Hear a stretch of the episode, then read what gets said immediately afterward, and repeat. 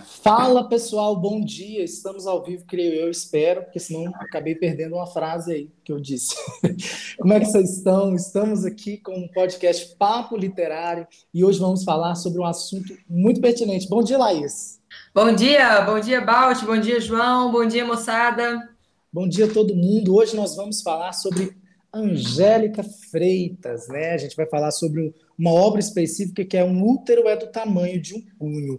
E antes da gente falar o porquê que a gente está falando dessa obra, se ela é relevante ou não, se ela cai, por que, que a gente está estudando essas coisas contemporâneas, Balt, é perda de tempo? Será? A gente vai falar um trechinho para vocês entenderem a importância além vestibular, né? Que é a importância realmente da escrita, né, Laís? Você separou um trechinho aí bem legal Dá, é, antes de falar o trecho, fala de onde, né, certinho, o capítulo e tal, para os alunos também, é, se eles estiverem com o livro lá, para eles pesquisarem. Ok. Então, a gente tem o útero do tamanho de um punho, que é esse livrinho aqui. Essa é a quarta, a quarta reimpressão, né?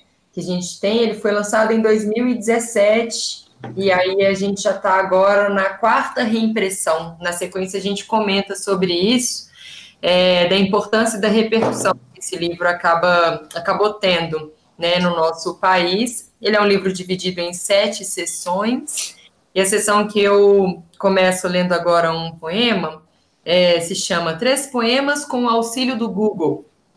E aí a gente tem o primeiro deles que chama A Mulher Vai. A mulher vai ao cinema, a mulher vai aprontar, a mulher vai ovular, a mulher vai sentir prazer, a mulher vai implorar por mais, a mulher vai ficar louca por você.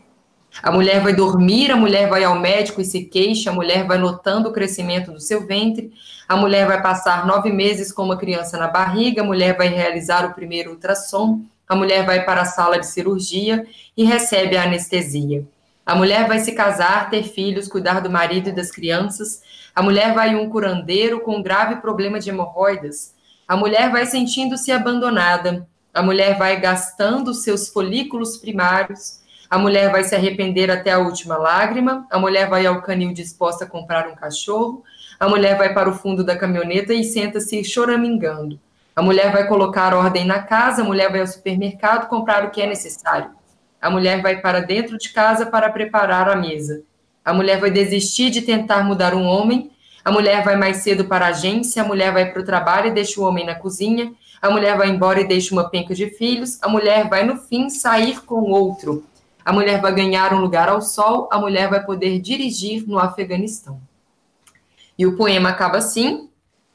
E só para a gente introduzir, para a gente começar a entender quem que é essa autora que a gente fala hoje, para a gente começar a entender o lugar de importância desse livro, que faz parte dessa sessão que diz três poemas com o auxílio do Google. Então, um ponto aí que já é muito interessante para nós, né? A estratégia que a Angélica usa nesse, nessa sequência de três poemas aqui é uma estratégia de colocar no Google a mulher vai, a mulher pensa, a mulher sente e coletar as respostas todas que são dadas pelo Google. Então, assim, é curioso a gente perceber que a estratégia de auxílio para essa escrita aqui agora, ela é uma ferramenta absolutamente utilizada por todos nós em todo o tempo. E isso não seria diferente para a poesia. Né? Isso não seria diferente para a poesia contemporânea, isso não seria diferente para a poesia contemporânea feminina, escrita por mulheres, por mulheres também ditas aí feministas. E isso é um combo muito interessante da gente pensar. Quando o Balde já traz né, a questão para a gente é, conversar e pensar um pouco sobre o porquê de livros contemporâneos nas listas das universidades atualmente, é, justamente para a gente começar a desencantar, em certa medida, essa ideia de que a literatura está marcada dentro de um tempo e ela só reflete esse tempo que é um passado e ela está ali projetada por, um, por uma série de de curadores, né, e que entendem aqueles livros ou aquelas obras com uma importância gigantesca, é, que é o que a gente chama de cânone, e que merecem ser lidos e relidos. E aí, o que, que acontece com as obras de hoje? Por que, que elas passam a ser lidas ou não? Por que, que uma ou outra tem uma repercussão maior ou não? E o que que faz com que isso tenha repercussão? Então, esse livro da Angélica Freitas, ele é um bom exemplo para a gente entender, para a gente conversar um pouco sobre esse contemporâneo, que é determinadas questões que surgiram e que foram temas da literatura ao longo até o século XX, é, elas permanecem. Como que o século XXI ele lida com a questão do amor, ele lida com a questão do medo, do abandono, da fragilidade humana, da própria solidão, é, da guerra, ou até mesmo das, do nomadismo, das migrações, que são temas que sempre foram contemplados é, pela literatura ao longo de toda a sua existência, desde a Odisseia, que está tratando sobre guerra, amor, solidão, imigração, até o que está acontecendo hoje, assim, quando o último verso é a mulher vai dirigir, vai poder dirigir no, no Afeganistão, né? Então, o, o que que isso tudo está convocando da gente enquanto perspectiva de leitura? E aí, dentro do plano curatorial das bancas dos vestibulares, a, o surgimento ou a escolha de um livro como esse é justamente para deslocar o nosso pensamento para o que está sendo colocado agora. Uma coisa é a gente ler uma série de textos é, informativos e discursivos e argumentativos sobre o tema da mulher, por exemplo, que é o nosso tema de hoje. Outra coisa é a gente entender como que isso é colocado a partir de um eu lírico. E o eu lírico que também é feminino, e com o levante de uma série de questões é, que vão tentar situar ou deslocar ou fornecer para nós outros elementos que estão colocados aí de uma maneira no campo do poético, no campo do metalinguístico, no campo do subjetivo, no campo da construção da imagem de algo, e que é justamente o que a literatura contemporânea faz, assim. Ela está falando essencialmente do que está rolando agora, né, dos nossos dilemas de agora. Então, é, é, é curioso a gente pensar na mulher que é construída pelo Machado de Assis, que é uma mulher é, em discussão sobre a sua vulgaridade, a sua possibilidade de ser assim, que é diferente da mulher construída pelo uh, José de Alencar, que é uma mulher idealizada, perfeita e absolutamente bela e inalcançável, e que é diferente da mulher que é colocada, por exemplo, pelo Oswald de Andrade, que é uma mulher ali com muitas tendências já e muitos avanços em certa medida, mas também objetificada por ele.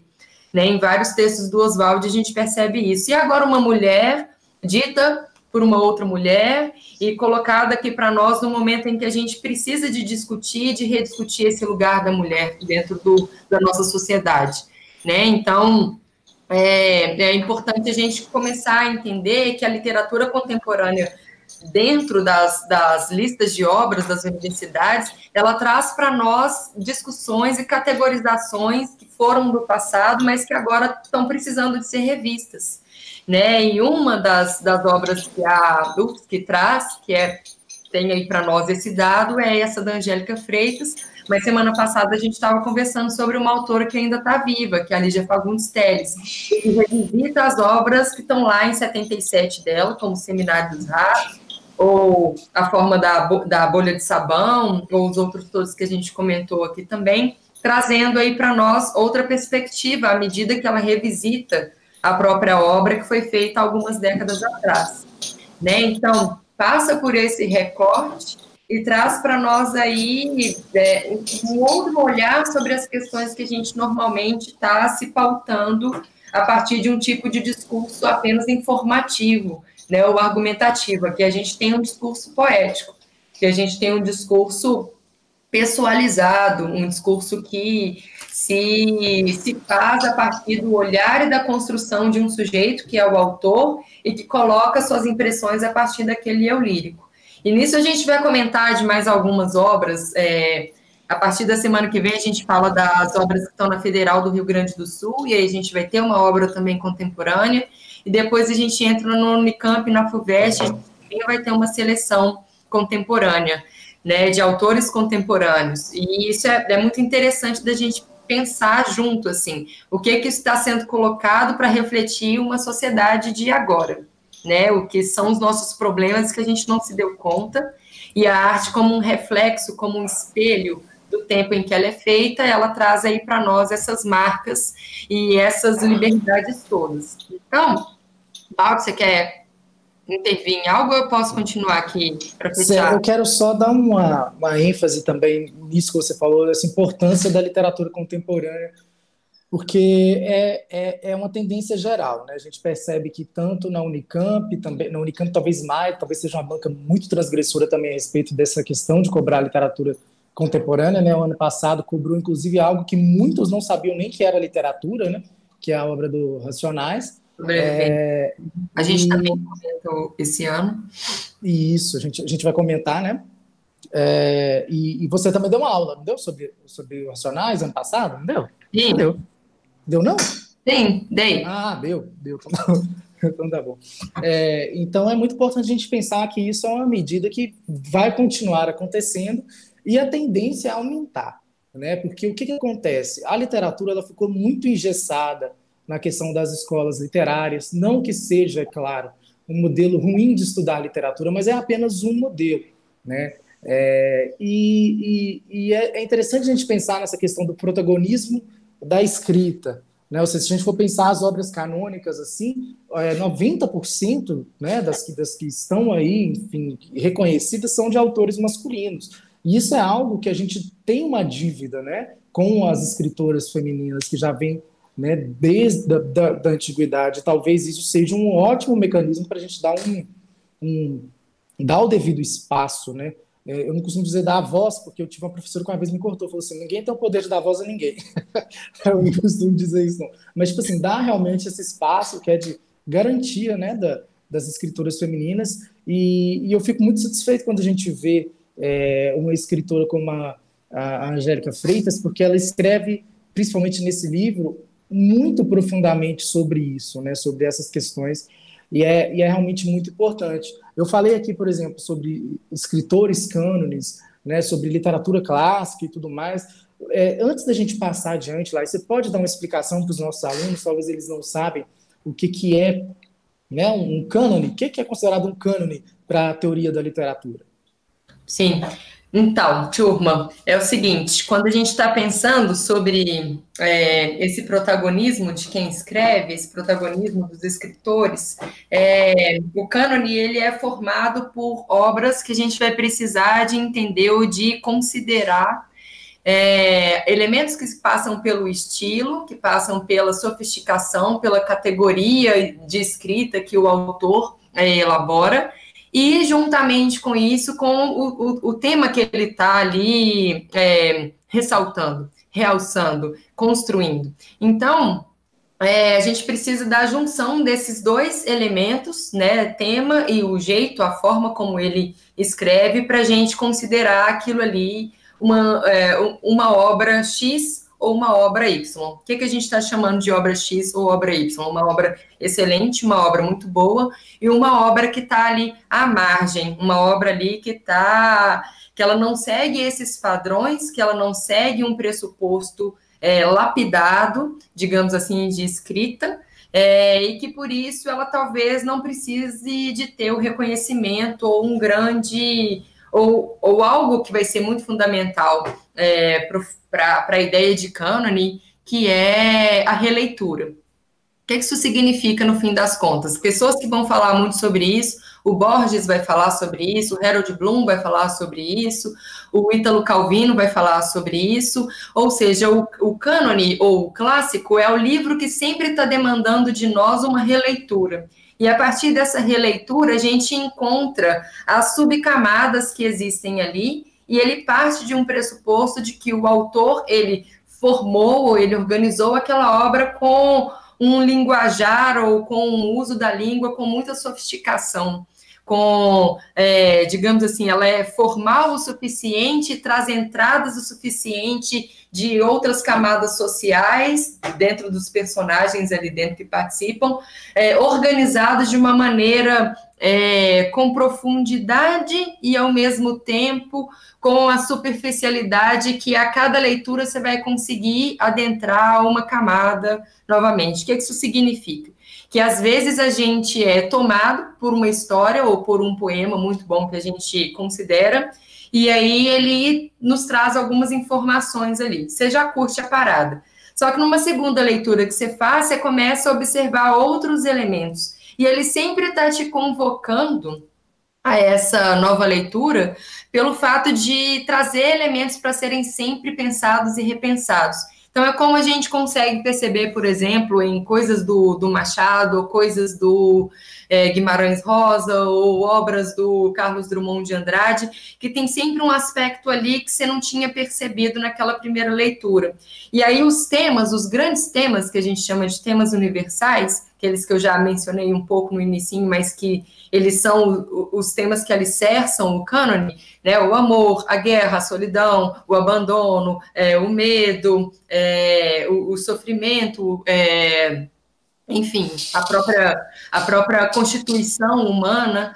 É, e a, a, própria psique humana também, eles estão ali colocados de uma maneira tão surpreendente que, em certa medida, é, você está sendo é, como que eu vou dizer? É, você está dentro de um misto de prazer e de gozo, que é uma outra característica que um autor muito importante também para nós, que é o Roland Barthes, ele vai trazer essa tradução do, do cânone para nós. E aí, o que isso significa? Você se sente muito bem lendo esse livro e, ao mesmo tempo, você tem ali várias e várias coisas para continuar em reflexão. E são esses pontos de, são esses pontos de reflexão que são o grande convite de uma obra canônica, assim, que é efetivamente entender a condição humana ou se espelhar naquela condição humana colocada ali para nós. O cânone, ele vai ser construído por uma rede de leitores críticos, que normalmente são professores ou estudantes, é, já assim, para lá de, de velho de casa, é, de literatura e que passam por, uma, por um, um filtro, né, uma leitura muito crítica do, de como aquela obra ali ela, ela, ela participa desses dois lugares, no campo estilístico, do, a, forma, a construção do narrador, dos personagens, do espaço, do tempo, e do campo temático, né? Como que aquela, aquela, aquele combo ali de elementos narrativos ou de elementos da poesia sustentam o tema que é o enredo ou que é o assunto daquele poema. Então, normalmente passa por aí. Quando que esse cânone começa a ser transgredido? Sobretudo na década de 60 no Brasil. Vamos falar aqui de Brasil, porque a gente está pensando é, em obras possíveis aqui que podem ser contempladas nas das universidades que a gente está falando. Né? Mas a partir da década de 60, a gente começa a entender uma transgressão maior desse cânone aqui para nós. Por quê? Já rolou é, o nosso modernismo, a nossa primeira fase, segunda e terceira de modernismo, a gente já tem uma linguagem muito plural, muito aberta, e aí começam a surgir novas vozes, digamos assim. Né, autores que até então não estavam sendo reconhecidos. E aí a gente entende que na década de 60 a gente faz um retorno para autores de muito, muito antes. Assim, a gente tem, por exemplo, o Teófilo Dias, que é um autor do naturalismo, que vai escrever um livro que se chama Fome. Esse cara ele foi boicotado por um tempão. Quando a gente chega mais ou menos ali em 62, as pessoas começam a olhar para a obra desse cara e falam assim, cara, esse moço aqui entendeu de verdade algo sobre o naturalismo, que é o aspecto da fome, e que o Aloysio Azevedo, por exemplo, não tinha discutido essencialmente sobre isso. Vamos ler esse cara, vamos entender como que é a escrita dele, como que ele usa de sofisticação ou não, como que ele entra no aspecto essencial do naturalismo, que é o determinismo, que é a fome, que é a miséria humana, e sacar como que ele projeta isso. E aí, o Teófilo passa a ser um cara que, tá, que estava à margem, mas que ali, em 60, ele tem ali um, um, um outro papel. Um outro autor legal, só para citar dois exemplos de como que essa abertura do cânone, ela começa a acontecer a partir da década de, de 50, de 60, é o Lima Barreto, que escreve O Triste Fim de Policarpo Quaresma, que escreve O Cemitério dos Vivos, que a gente vai comentar, inclusive, sobre, mas era um autor negro considerado louco, considerado portador de saúde mental, o pai era monarquista, e esse cara nunca teria lugar dentro da nossa literatura, não só pelo fato de ser negro, mas também pelo fato de escrever com muita coloquialidade, com muito informalismo. Então, ele tem, tinha grandes personagens, mas ele não tinha um trato com a língua eficaz, assim, eficaz dentro de padrões de normatização que eram eleitos pelo nosso, pelo nosso critério de cânone brasileiro. E aí, de repente, Lima Barreto começa a ser revisto, relido e reentendido, não só e somente pela forma como ele traz os personagens, mas porque diante disso a gente começa a entender que a língua é um, um campo aberto, é um campo o tempo inteiro em mobilização, é um campo em tempo, o tempo inteiro em mudança, em readaptações, porque a língua é um sistema vivo, né? Então a gente começa a entender que o cânone tem passado por muitas novas diretrizes, justamente porque o que acontece do fim do século XIX, toda a entrada do século XX, mobiliza a gente a pensar sobre o que seria a língua portuguesa brasileira, sobre quais são os elementos reais e fundamentais aqui para nós, e é até a gente chegar no que está acontecendo agora, que é uma mulher é, do Rio Grande do Sul, que é um, né, um estado que nunca teve grande, grande repercussão dentro do nosso combo de autores brasileiros, é, uma mulher de lá traz aqui um monte de questionamentos sobre a própria configuração e ideia de mulher e ela passa a ser considerada uma representante do cânone brasileiro contemporâneo, por exemplo.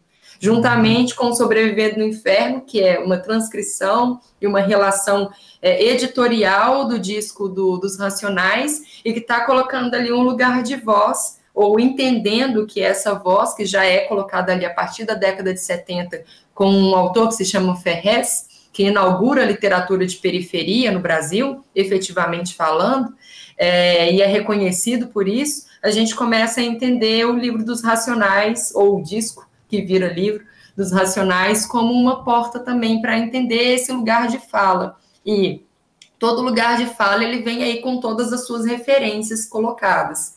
E aí isso se torna um interesse também de agora. Né, como que a Angélica Freitas faz pontes e intertextualidades com outros autores, mas como a gente vai conversar também sobre o, os racionais, como que ali no Sobrevivendo no Inferno a gente também tem pontes e intertextualidades com outras obras, com outros livros.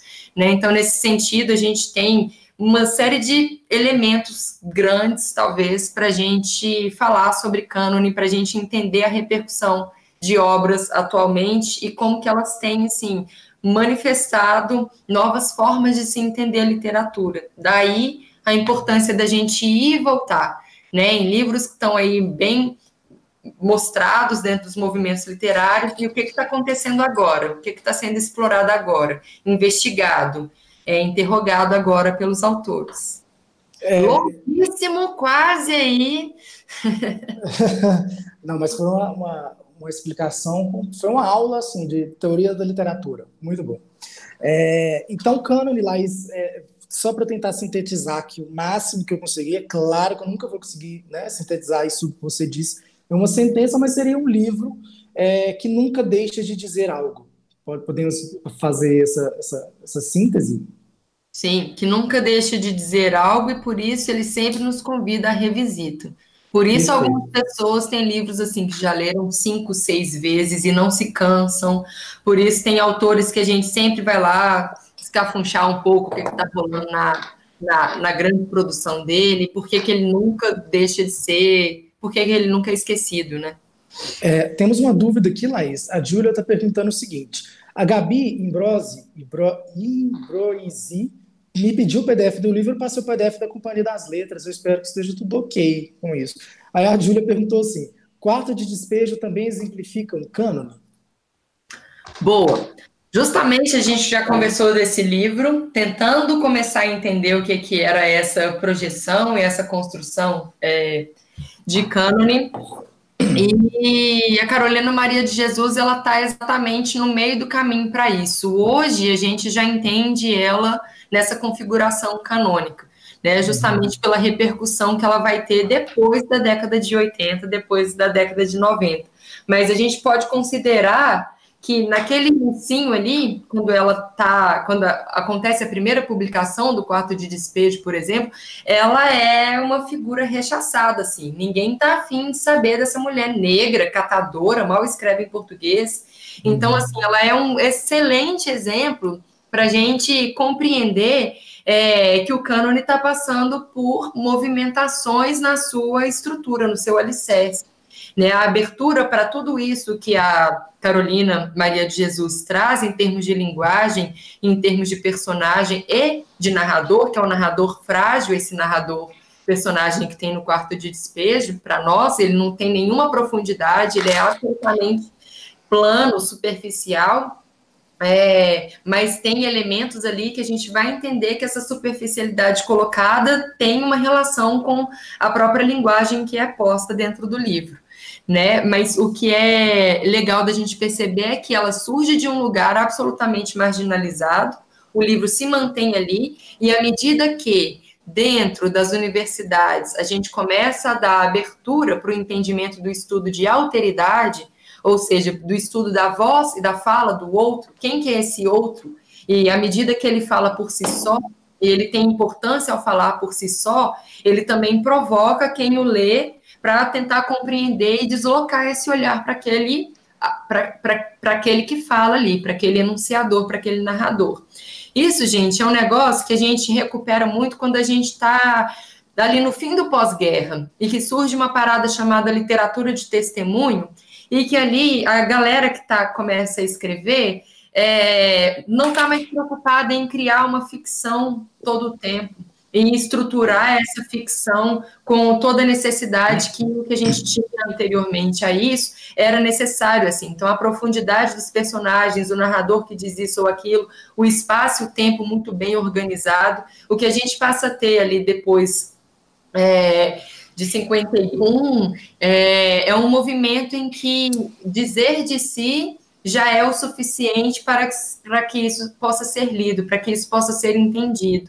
E aí, nesse sentido, a gente tem obras como O Quarto de Despejo, ou o que acontece com o Lima Barreto, ou o que acontece agora com a Angélica Freitas e com o Ferrez e com os Racionais, tudo isso entendido enquanto literatura, é porque a gente começa a entender quem são esses sujeitos que dizem, né? Quem são esses narradores e esses personagens, esses protagonistas das obras, né? E que eles têm uma semelhança muito direta com a gente, porque a gente passou por um trauma né? Esse uhum. trauma lá que está marcado no tempo, mas que ele é uma grande abertura para a gente começar a olhar para isso, né? Que não tem que ter um, uma, um legado de vida totalmente é, burguês e aristocrático, como foi ou como sempre foi o entendimento da literatura a respeito dos autores e a respeito dos personagens e dos heróis e dos protagonistas das obras.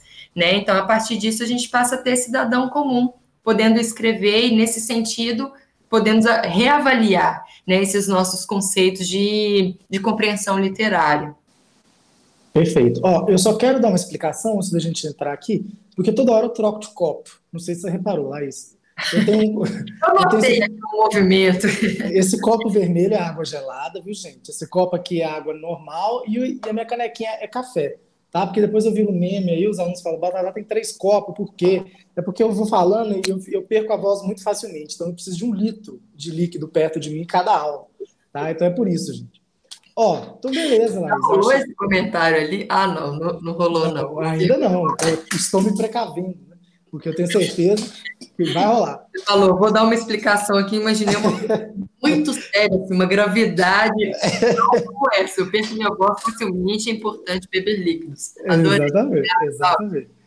É, Laís, é, perfeito, adorei isso que você falou também, né, sobre a Maria Carolina de Jesus, Carolina Maria de Jesus, perdão, e eu acho que é algo que que talvez aconteça mesmo, né? O cânone ele surge em nichos específicos, né? E depois ele vai ganhando amplitude, né? Ou seja, ele surge ali numa discussãozinha, essa discussãozinha vai aumentando e toma uma proporção assim entre aspas nacional e quiçá, né? Maior do que isso.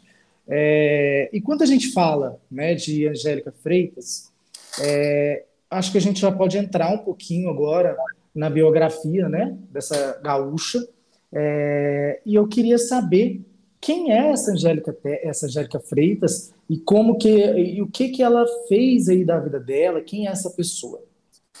Sim. Angélica Freitas é uma gaúcha, ela é de Pelotas, é uma cidade muito linda, tem amigos lá e acho fantástico. É... Tem 47 anos e foi jornalista. Atualmente, ela também é tradutora, além de escritora. É, e por muito tempo ela ficou nesse dilema do jornalismo, porque ela traz algo legal para nós que assim, sempre precisei de escrever, sempre tive essa lida com a escrita e essa interseção assim é, com o meu jeito de ver o mundo e de expor esse meu modo de ver o mundo a partir da escrita. E são palavras que ela traz para nós, tá, gente? Uhum. É, e aí, a Angélica, ela, em determinado momento, que estava fazendo muita reportagem para uma certa revista, que eu não me lembro qual, ela está lá em campo, indo atrás, porque isso é um trabalho né, do jornalista, ir atrás de coisa, ir atrás de argumento, ir atrás de material para transformar aquilo ali numa pesquisa e num, em algo para ser publicado é, nesses periódicos todos, né? Jornal ou revista ou lugares de ensaio apenas, enfim. Hoje a gente já tem mais plataforma disso, mas naquele momento ali era essencialmente isso que ela estava trazendo, assim. E aí ela começa a dar muita escuta para outros lugares do que só o, o nascedouro ali, né, da, da, da matéria ou da essencialidade daquilo que ela precisaria de publicar. E ao começar a trabalhar muito essa escuta e esse olhar sobre esse outro, ela começa a, a ter matéria, em certa medida, assim, em certo sentido, assim, é, é organicidade para coisas que acabaram levando é, para uma escrita um pouco mais subjetiva, para uma escrita um pouco menos ensaística ou informativa, como é, é, um pouco os gêneros que estão no campo do, do jornalismo, com exceção da crônica, é, e trazer isso para um lugar ainda mais refinado e ainda mais é, menos argumentável, né, menos contra-argumentável, que é o lugar da poesia, assim, no campo da arte, no campo do subjetivo, no campo do, do poético. É, e isso surge dali uma, uma autora que, começa a provocar um monte de, de coisas, assim, em termos de, de temática. Ela tem dois livros até então publicados, que é o Shake, que é um livro de 2007, e o livro que a gente está conversando um pouquinho hoje, que é Um Útero é do Tamanho de um Punho, é, que teve a primeira publicação em 2012, e aí em 2017 o livro, tipo, não tem, esgotou completamente. Tanto é que eu tenho a última impressão, a primeira capa era uma outra capa lindíssima, branca, com várias costuras, que trazia uma outra leitura sobre o que, que é o, o o conteúdo ainda mais assim declarado a partir da, do projeto gráfico. E o de agora é uma, um, uma capa é, muito literal até assim dentro da, daquilo que o livro está explorando para nós. E aí surge essa Angélica enquanto poetisa é, com várias referências assim. É, o cara que, que é um outro poeta que a, a meio que a descobre assim que a entende como como escritora, como poetisa, é o Carlito Azevedo, que é um carioca e escreve assim, uau, muito, muito, muito bem. E se houvesse tempo no mundo, seria um, um autor que eu adoraria falar sobre ele. E ele que entende assim, pô, Angélica, isso que você está fazendo é muito bom, torne isso livro, cara. E aí ele investe um pouco nessa dinâmica de escrita com ela, nesse preparo do, do, do original, assim, do, do, livro, o que que entra, o que que sai, como que melhora essa escrita. E ela tem umas outras referências também, que é o Ricardo Domenech, que é um outro autor do Rio, assim, ah, maravilhoso, é, extraordinário. Tem a Marília Garcia, que é uma outra poetisa muito legal, a Ana Martins Marques, que é daqui de Belo Horizonte, a Ana Berber, que é fantástica, também sigam o Instagram desses poetas todos e dessas poetisas, porque é fantástico ver de onde partem as referências dos autores, assim, dos autores que a gente lê e que eles estão ali se posicionando também diante do que está acontecendo no mundo agora, e agora mais que nunca, trazendo muitos elementos para a gente contemplar, assim, para a gente refletir, para a gente pensar. É, e aí vem uma grande autora que a gente já conversou sobre ela no ano passado, e toda vez que a gente está falando sobre tendências contemporâneas, a gente fala, que é a Ana Cristina César, que é efetivamente uma grande é, referência para Angélica Freitas. Né? E aí, nesse sentido, É, por quê? Porque a Ana Cristina César vai ser a nossa primeira autora a colocar o diário íntimo como exposição. Né, a questão do corpo feminino, a questão do cotidiano feminino, é, os medos, é, os, os, os, desajustes, os sentimentos de, de abandono, as sensações ou necessidades de empoderamento e de posicionamento da mulher. Então, a Ana Cristina vai ser a, a primeira maravilhosa, assim, a expor isso dentro da, da literatura, dentro da poesia brasileira, assim. E na sequência, dentro de uma quarta geração disso, né, que é algo que a Heloísa Buarque, é, que é tá aí no campo da, da, crítica e da recepção da literatura no Brasil, é, fala que a Angélica está nessa, nessa quarta geração, uma, uma geração que bebe diretamente da fonte da Ana Cristina César, mas que já está repaginando isso, que já está construindo isso com mais ênfase e com vários e vários outros elementos interessantes da escrita. O que é, que é legal da gente perceber? Que a Angélica Freitas, ela vai dizer, assim, que ela escreve e escreve poesia porque a poesia é outra forma da gente ver o mundo. E a gente precisa de ver o mundo de outro jeito, por outra ótica.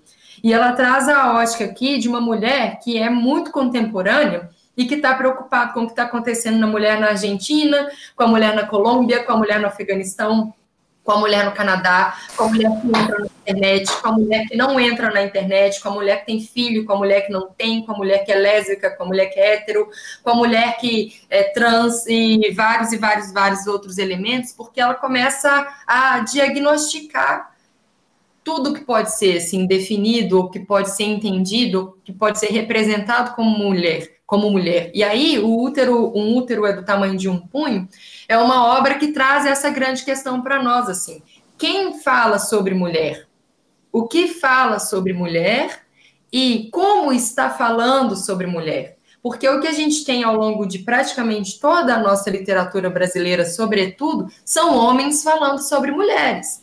A gente tem lá um expoente de Cecília Meirelles, a gente tem lá alguma outra coisa com a Lígia Fagundes Teles, aí aparece a Adélia Prado, todos em momentos aqui já praticamente do século XX. Mas e antes disso, quem estava falando sobre mulher estava colocando a mulher onde, dizendo de que forma. Né? Então é um grande, inclusive, combo para a gente discutir isso, entender o que, é que foi o romantismo que idealiza a mulher, mas nós só temos autores masculinos e narradores masculinos falando sobre mulher, seja em Iracema, seja em O Guarani, seja em, qual, seja em qualquer outra, outra obra que não pertença também ao indianismo, mas o indianismo ele é um ponto crucial para a gente entender isso. E no realismo a gente tem também um combo de homens falando sobre, um combo de homens, narradores mimados, vindos por Machado de Assis. E ali a gente tem tudo menos a perspectiva da mulher. A gente não tem até hoje a perspectiva de Capitu, por exemplo, no Dom Casmurro que, que essa mulher pensava, o que, que ela estava achando, se ela gostou mesmo ou não do Escobar, o que, que rolou ali, e o, e o quão sofrido foi. Da mesma forma, em Guimarães Rosa, a gente não sabe sobre Diadorim. A gente sabe, so, a gente sabe sobre Riobaldo, mas sobre Diadorim não. E todas as estratégias que ela teve para sofrer ali, todos os abusos que sofreu por estar dentro de um combo de jagunços, não sabemos o que ela sentiu né? Então, é legal a gente entender como que a Angélica surge aqui, no lugar de muita potência, para um momento em que isso é fundamental e que isso não está mais resguardado por elementos que, que padronizaram uma literatura. Tem uma abertura, uma liberdade para isso ser dito da forma como ela diz aqui para nós. Como que ela faz essa linguagem? Balt, posso seguir aqui no fluxo ou você quer intervir? Não, pode sim. Eu ia falar para a gente entrar na estrutura, mas eu acho que é isso que você está direcionando mesmo, então vou deixar você fluir aí. Tá, tá beleza. É só porque a gente está com um tempinho corrido, e aí uhum. eu queria, pelo menos, que a gente lesse um pouquinho dos poemas na sequência. Vamos sim, a gente fala sobre estrutura, depois é, você separa um poema que você queira dizer, tá bom? Beleza, beleza. Então, o que, é que a gente vai ter aqui como estratégias que a Angélica Freitas vai utilizar? Primeiro, assim, negro e ironia. Isso são dois elementos bem importantes. Ela vai tratar tudo com uma linguagem muito trans. Não tem palavra nenhuma que a gente vai falar assim, pô, não sei o que é isso aqui, tem que ir lá no dicionário para sacar o que é está acontecendo nesse poema. É fluido, é legalize absoluto. É, só que ela tem essa ironia e esse humor ali impregnado, que faz com que a gente leia um poema muito simples, né? Porque uma mulher boa é uma mulher limpa, e se ela é uma mulher limpa, ela é uma mulher boa. Há milhões, milhões de anos, pôs-se sobre duas patas, a mulher era braba e suja, braba e suja e ladrava. Porque uma mulher braba não é uma mulher boa, e uma mulher boa é uma mulher limpa. Então, assim, é uma linguagem muito simples que ela traz para nós. Só que a partir disso, ela usa de mecanismos ali que vão trazer essa crítica para nós. O que é que tá, o, o que é que foi chamado durante todo esse tempo de mulher limpa? E o que, é que foi chamado durante todo esse tempo de mulher boa? E por que, uma mulher que era braba e uma mulher que ladrava, né, que roubava algo, é, não, não pode ser uma mulher também boa? O que, que configura essa limpeza, já que uma mulher que é braba e uma mulher que rouba, ela não pode ser uma mulher ah, limpa, não pode tomar banho? Ela tem que ser, então, uma mulher suja. Então, essas categorias, ou seja, adjetivação, e ela provoca o leitor muito sobre essa adjetivação, porque a gente adora adjetivar mulheres. E a gente adora adjetivar coisas. Adjetivar é a melhor coisa do mundo. Só que não. Né? O que ela está condenando, o que ela está trazendo aqui como realce, para nós na discussão que o livro faz, é, bom, vamos pensar sobre essas categorias que damos a mulheres, né? O que é uma mulher efetivamente limpa, uma mulher boa? Isso existe? Isso precisa de ser tratado dessa forma? Isso define o comportamento, isso define o caráter, isso define o parâmetro de mulher? Em qual momento? Em qual lugar do mundo? Para qual sociedade? Né? Então, a ironia é, é, o filtro pelo qual a gente tem que passar aqui na, na leitura desse livro. Nunca está sendo uma escolha, apenas uma escolha de palavras, e nunca está sendo um poema essencialmente simples. E ela vai recuperar coisas que surgem lá em 22, com o Oswald, com o Mário, que é, por exemplo, a sugestão do poema Piada, o poema manifesto. Os poemas são curtos, eles têm ali uma sugestão de, de, de sátira, uma sugestão de, de sarcasmo, mas é por detrás desse sarcasmo e dessa sátira que a gente tem o que é efetivamente a crítica. Né, que a gente tem o riso provocado juntamente com uma reflexão ali para nós. Né? Diante disso, ela também vai usar aí um bocado de figuras de linguagem misturadas aí com o ponto da sonoridade, a literação, a sonância. Também vai brincar muito com as onomatopeias, com o surgimento de onomatopeias que ela traz aqui para nós como neologismo, que é, por exemplo, no poema que dá o nome para o próprio livro, que é o útero do tamanho de um útero do tamanho de um punho. Então existe esse esse poeminha aqui, ele é longo, ele tem 43, opa, estou com dificuldade para achar. É, ele tem 43 estrofes, 173 versos, e aí ela traz aqui um neologismo que é uma brincadeira com que antes tinha a língua do P, é, papi, papó, papu, e a gente brinca colocando o P no lugar das consoantes todas, e, e isso era uma brincadeira de criança. Ela faz aqui com a vogal I, né, e que depois aquele meme lá do, do menino, é, Ai, aquele rapazinho que era, foi super engraçado, é, porque você não amadurece, que não amadurece. Uhum. E aí um pouco com isso aqui também, só que é super divertido, assim. Então ela pergunta num, numa das estrofes assim: vermelho, bem, vice uhum. grivide, e provoca a gente na leitura sobre isso também. Então, um poema também para ser lido em voz alta também para provocar uma sonoridade que incomoda é, dentro da textualidade do, do livro todo. Né? Aí, mais algumas coisas que ela traz aqui para nós nesse campo da linguagem é a mistura de estilo. Isso acho que é o mais fundamental aqui desse livro. Ela brinca com coisas da publicidade, é, então, com chamadas, com manchetes, é, faz muita interlocução. Caros leitores, querida Angélica, é, querida mulher, brinca muito com esse vocativo, assim, que eu não quero saber quem que é essa pessoa com a qual eu estou falando, mas eu estou convocando ela para ter atenção nesse momento aqui do livro, do poema ou do trecho que ela está brincando. A gente abriu a aula de hoje com o poema Mulher Vai, que faz parte de um segmento, de uma sessão, que chama Três Poemas com Auxílio do Google. Então, ela brinca com isso, assim, a internet como uma ferramenta para a escrita poética também. Né? E ela, além da publicidade, ela também brinca com ditados populares. Então, alguns é, começam com, com um, um fragmento X, e aí você vai lá muito assim seco para a sequência da leitura, de que vai ser, vai terminar daquela forma e termina de outro jeito, por exemplo. É, mulher de respeito. Diz-me com quem te deitas, Angélica Freitas. Então ela brinca que diga-me com quem te deitas, e aí tá brincando com qual ditado, né? É, diga-me com quem andas, que te direi quem és, né? E aí diga-me com quem te deitas. E aí ela rima com o próprio nome dela, né? Angélica Freitas. Então é um dístico, é um poema de só e é maravilhoso, né? Assim, é, porque traz uma ambiguidade. O que é, que é o respeito? Uma mulher de respeito é uma mulher que deita com quem? E com o que deita? E com qual intenção? E aqui ela ainda traz isso, né? Com quem te deitas, Angélica Freitas. É um vocativo, Angélica Freitas? É, na verdade, uma resposta ao verbo? É, o, o que, que é esse Angélica Freitas? É uma assinatura de um bilhete, já que ela também brinca com o gênero bilhete, né? Então a gente tem um monte de elementos aqui é, que a gente consegue perceber sendo poemas muito simples, muito simplórios. Ela elimina a pontuação, então a gente não vai encontrar vírgula, não vamos encontrar ponto final, não vamos encontrar ponto de exclamação, e isso dá mais liberdade para o leitor né? Para a gente sacar assim, eu posso ler, diga-me quando quem te deitas, Angélica Freitas, de várias formas.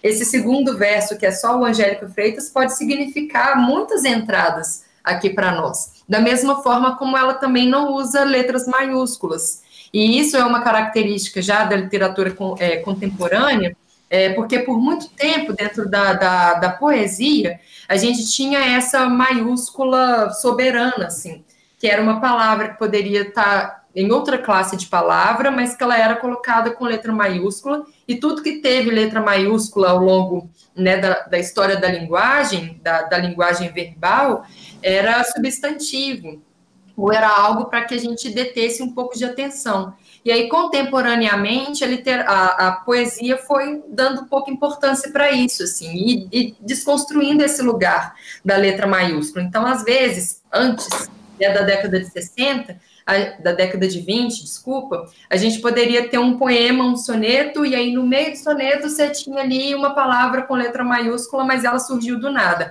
Opa, tenha atenção aqui nessa palavra, porque o autor queria traduzir, ou queria indicar, ou queria colocar para nós um outro tipo de, de construção ou de atenção sobre o sentido daquela palavra normalmente não era mais substantivo, era um verbo, era um advérbio, era uma conjunção, e às vezes também substantivo, mas isso foi, foi se perdendo.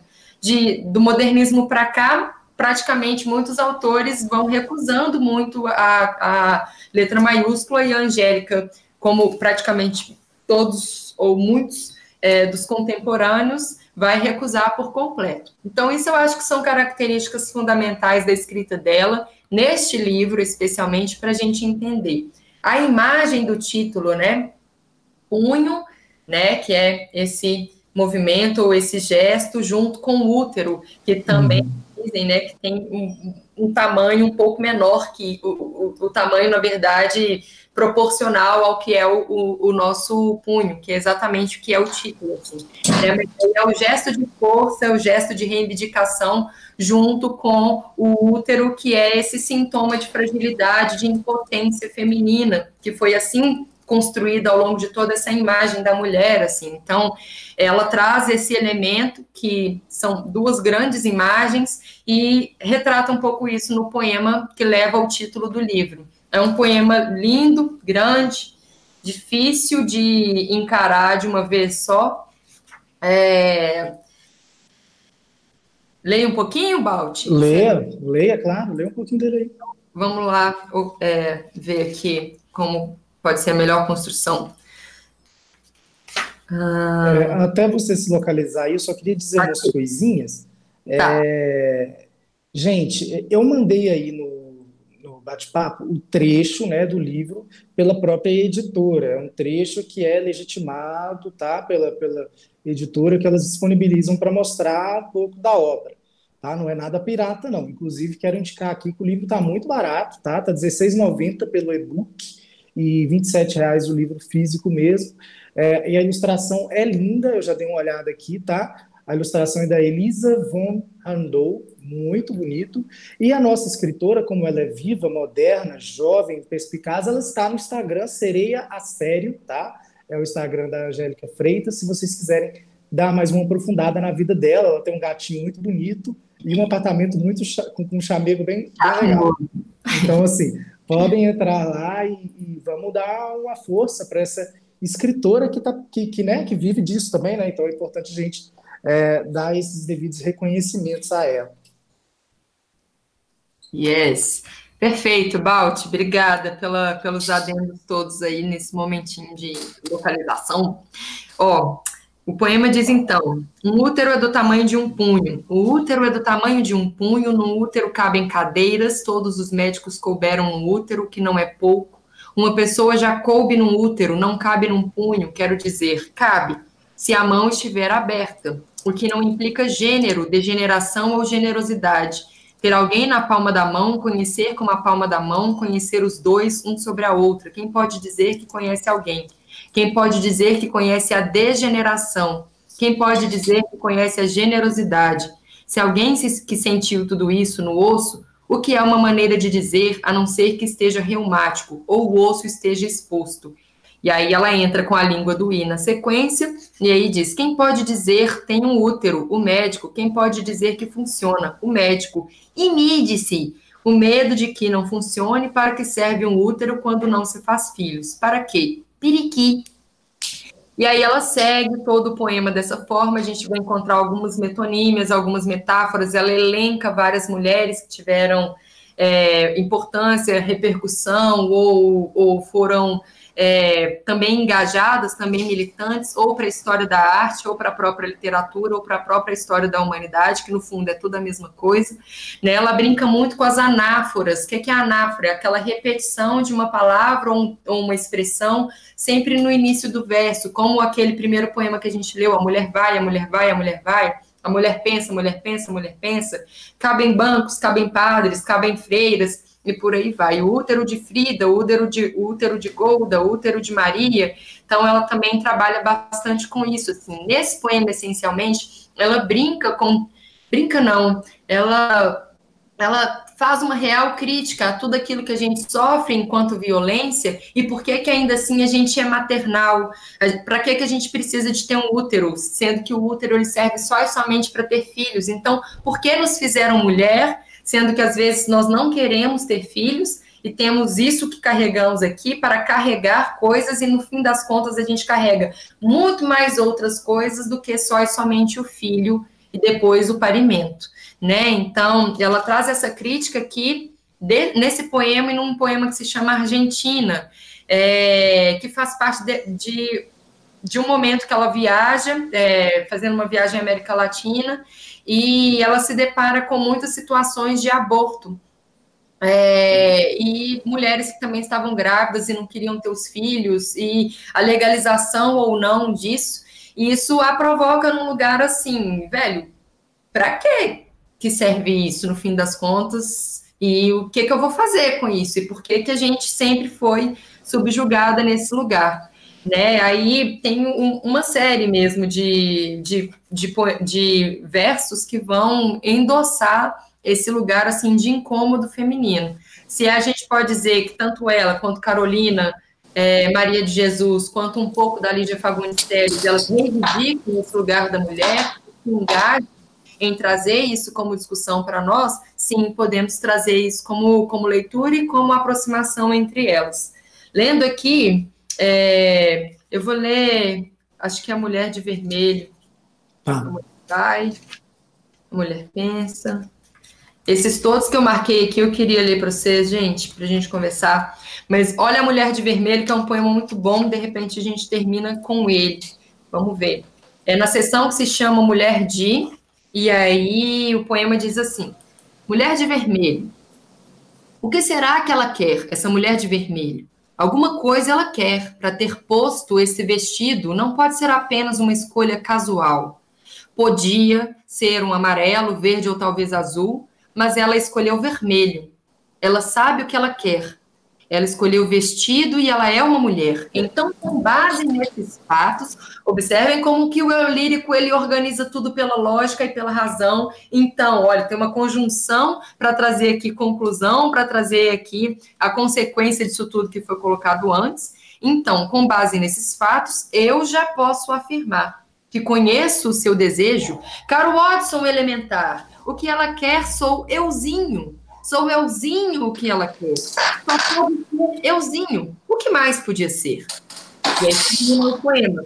Primeiro ponto aqui que traz para nós, que é, é fenomenal esse poema, tem como todo livro de poesia, todo livro de poema tem trocentas coisas anotadas que você fica pilhando. É, eu, pelo menos, pilho um, um, bom bocado e é muito bom.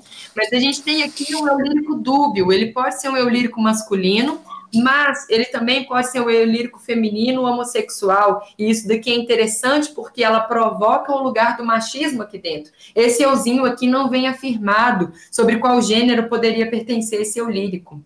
Né? Então, esse é um ponto aqui, mas, sobretudo, independente de quem seja esse eu lírico, é um eu lírico autocentrado, e ele traz aqui para nós uma primeira pessoa juntamente com o verbo poder. Não pode ser apenas, eu já posso afirmar, podia ser, ah, só pode ser euzinho. O que mais podia ser? Então, ele trabalha, ela, ela, né, a autora traz aqui, ou eu lírico, vamos falar só de eu lírico, porque eu acho que facilita a vida. É, o eu lírico traz aqui um verbo modal, ele modaliza esse autocentramento dele, ele é tão convicto de que pode ser só ele, então por que ele não usa o verbo dever? Ele usa o verbo poder? O verbo hipotético, né? Pode ser eu, podia ser eu, já posso afirmar, mas então por que ele não afirma, efetivamente falando, né? Só pode ser isso, né? Só pode ser euzinho. Ele coloca aqui a possibilidade disso. Então, deu um discurso modalizado pela possibilidade que demonstra para nós um eu lírico hum, autocentrado juntamente com um eu lírico inseguro. E aí é muito interessante a gente poder entender que no fundo, no fundo, essa construção que vem sobre esse olhar sobre a mulher, ele é um, é um olhar de muita insegurança, pois é um outro que está falando sobre a mulher, e não a própria mulher. Não é Capitu que fala sobre a sua a sua traição ou não traição, é o Bentinho que fala sobre a possibilidade da traição dela, nem ele tem condições de afirmar sobre. Estou só fazendo essa analogia para a gente entender como que isso é sempre tratado assim ao longo da, da história literária para nós. E aí aparece o vermelho, né, a mulher de vermelho, e aí essa preposição de trazendo já para nós um, uma sugestão de mal-estar, o vermelho como essa imagem de pecado, de sedução, de paixão, mas também a cor usada para quando a gente está trabalhando com o simbolismo da coragem. E aí o eu lírico traz aqui também para nós amarelo, verde ou talvez azul, mas ela escolheu vermelho. Então ele está provocando a gente para pensar o que são as cores em relação à escolha daquilo que as mulheres desejam vestir ou não, né? E aí toda uma conjunção pensada a partir disso, assim, o que, que a mulher veste define as intenções dela. Uhum. E aí o poema ele vem com esse fundo aí para nós, é um poema para julgar, é um poema para pensar, pensar sobre esses julgamentos, né? Pensar sobre essa intenção que ela vem reconhecida pelos receptores e não por quem é o intencionador, o enunciador da roupa que veste, né? Então todo mundo quando vê uma mulher X com uma roupa X ou é, se projetando de tal forma já tem ali uma série de elementos para dizer sobre ela. Mas uhum. é, naturalmente, ninguém pergunta: você está linda? Por quê? Né? Você está assim assado? Por quê? Você está limpa? Você está boa? Você está braba? Você está isso, aquilo, né? Que são os poemas todos das sessões anteriores. Então vem esse esse modo, esse mundo cercado pelo olhar aí do, do, do receptor, né? Recupera um pouco do que foi aquele humanismo, né? Que era o homem centrado como única voz para ser dita, para ser para dizer, para criticar e para afirmar as coisas, aquele antropocentrismo colocado, e que a gente entende aqui ele falando sobre, sobre essa figura de vermelho. É, eu imagino, assim, né, na minha figura, né, de homem e tudo mais, assim, com, com toda a licença ao, ao, público feminino e tal, eu imagino que seja uma escritora e uns poemas que realmente é, impactam muito a vida da, da interlocutora feminina, né? Talvez, é, assim, vendo por fora, é claro, reiterando isso, viu, pelo amor de Deus. E, e talvez seja essa, né, Laís, a grande chave, por exemplo, um poema como esse, muitas mulheres podem se identificar por causa realmente disso tudo que você falou, né, sobre o julgamento a respeito de algo tão patético, né, quanto a roupa. É, a roupa né? É, a temos roupa. algumas temos algumas dúvidas aqui, Laís. Bora. É, a Júlia perguntou a audácia dessa mulher, essa pergunta já é antiga, tá? É, conversa muito com esse tema, então, de trazer a voz da mulher falando dela própria. E outra pergunta que ela fez é, foi sobre é, posso associar o punho à resistência feminina dentro da poesia dela? Sim, então, é, sim, para as duas, né? No, é, uma, é, é uma poesia de engajamento, né? E é uma poesia que também se associa àquela prosa da Carolina Maria de Jesus, né? E é uma poesia que, que conversa com, com esse campo todo, né? Quem fala? Aqui, a gente, as, os nossos últimos três encontros, a gente conversou sobre mulheres que estavam falando enquanto mulheres, assim. Até mesmo na Lígia Fagundes Teles, era uma mulher, quase sempre um, o narrador era um, era um narrador feminino, que se colocava ali dentro da história é, com esse lugar, assim, quais são os detalhes e as observações que um narrador feminino pode trazer.